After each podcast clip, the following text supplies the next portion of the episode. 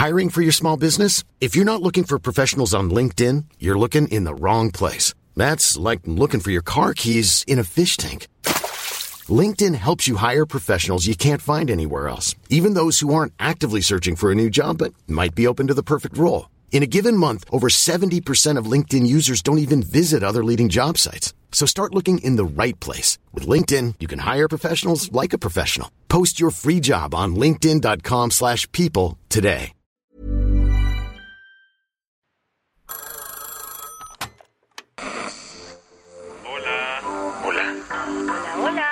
¿Estás ahí?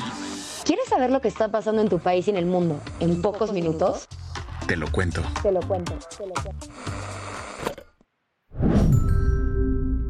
Hoy es viernes 26 de mayo de 2023 y estas son las principales noticias del día. Te lo cuento.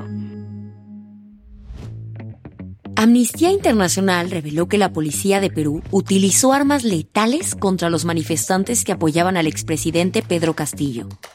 ¿Te acuerdas que el expresidente de Perú, Pedro Castillo, intentó dar un autogolpe de Estado el 7 de diciembre de 2022?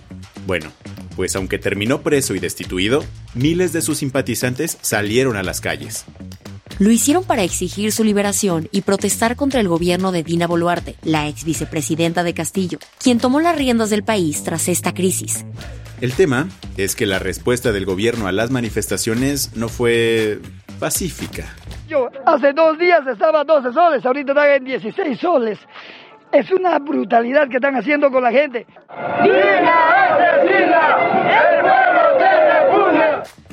Ante las acusaciones de violaciones a derechos humanos, Amnistía Internacional tomó cartas en el asunto.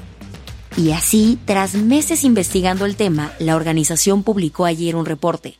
En él se señala que la Policía Nacional del Perú y el Ejército peruano utilizaron fuerza letal y armas prohibidas para disolver las protestas, en muchas ocasiones de forma innecesaria. No creas que fue cosa de una vez, pues Amnistía Internacional concluyó que se trató de una estrategia estatal coordinada, la cual además tenía un sesgo racista. Y ya que estamos hablando de Perú, ahora sí es oficial. El presidente de México es una persona non grata allá. Hace unos días la Comisión de Relaciones Exteriores había dado el primer paso, pero ayer la moción fue aprobada por el Pleno del Congreso peruano.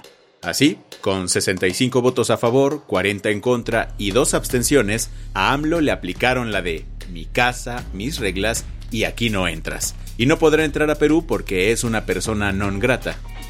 Menos mal que al presidente de México no le quita mucho el sueño esto. De hecho, hace unos días dijo esto en su mañanera. Declarar non grato al presidente de México, o sea, para mí es un timbre de orgullo. ¿Qué más hay? López Obrador le pidió a los hispanos de Florida que please, please, please no voten por Ron DeSantis. El presidente de México no se quedó callado ante la postulación oficial del gobernador de Florida como precandidato presidencial en Estados Unidos. Así que ayer en su mañanera dijo que Ojalá y los hispanos de Florida despierten y no le den ni un voto, que no se vote por los que persiguen a migrantes, los que no respetan a migrantes. Como te contamos ayer, Ron DeSantis ya metió todos los papeles para competir tú por tú contra Donald Trump por la nominación republicana. El tema es que el actual gobernador de Florida es mega polémico por sus posturas súper conservadoras, entre ellas la prohibición del aborto después de las seis semanas de gestación. Pero no para ahí, pues también ha lanzado proyectos de ley que restringen los derechos de la comunidad LGBTIQ y ha ido en contra de iniciativas de inclusión racial en las escuelas.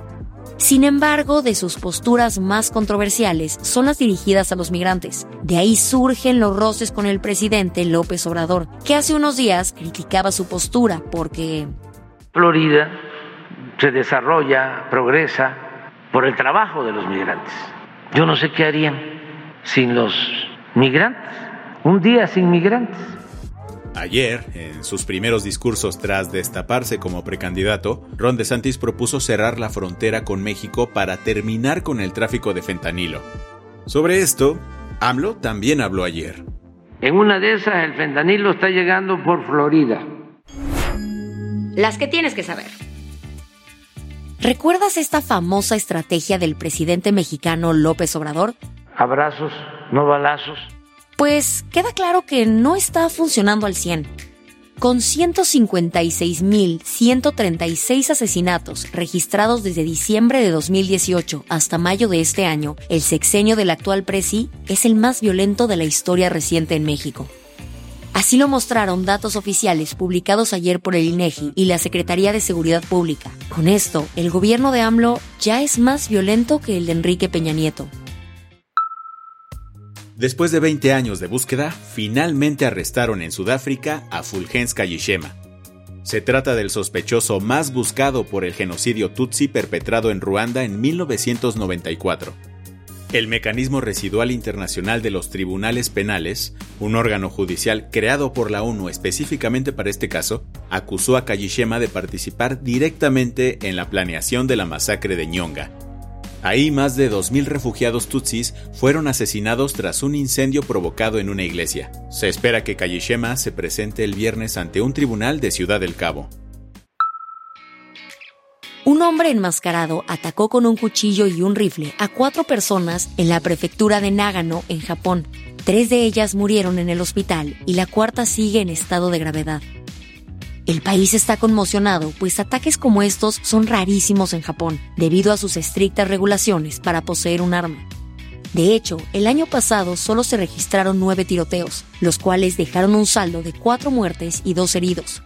Por lo pronto, la policía ya detuvo al atacante de ayer y está investigando los motivos del crimen.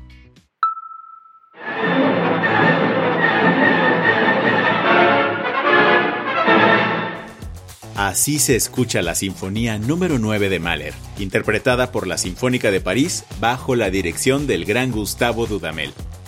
Pues ahora esto ya no se podrá disfrutar de la misma manera porque el maestro de origen venezolano anunció que dejará su puesto como director musical de la Ópera de París. En 2021 Gustavo firmó un contrato para quedarse seis años a cargo de la orquesta. Sin embargo, ayer dijo que su retiro será al final de la actual temporada. ¿La razón?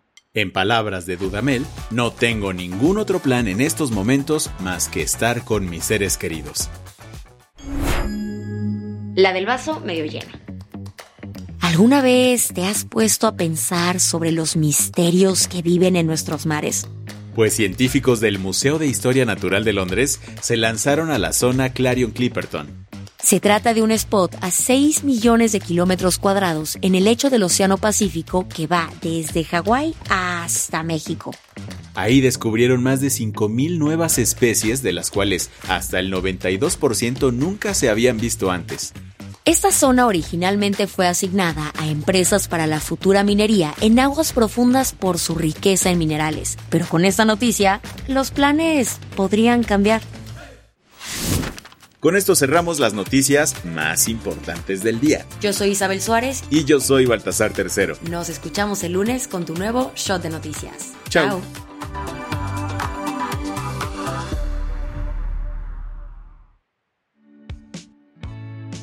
Este noticiero es una producción de Te lo cuento el guion de este episodio estuvo a cargo de Aisha Al-Janabi y Ana Ceseña. La dirección de contenido es de Sebastián Erdmenger. Francis Peña es la directora creativa y el diseño de sonido está a cargo de Alfredo Cruz. Si quieres estar al día, nos encuentras como arroba te lo cuento en Instagram, TikTok, Snapchat y Twitter.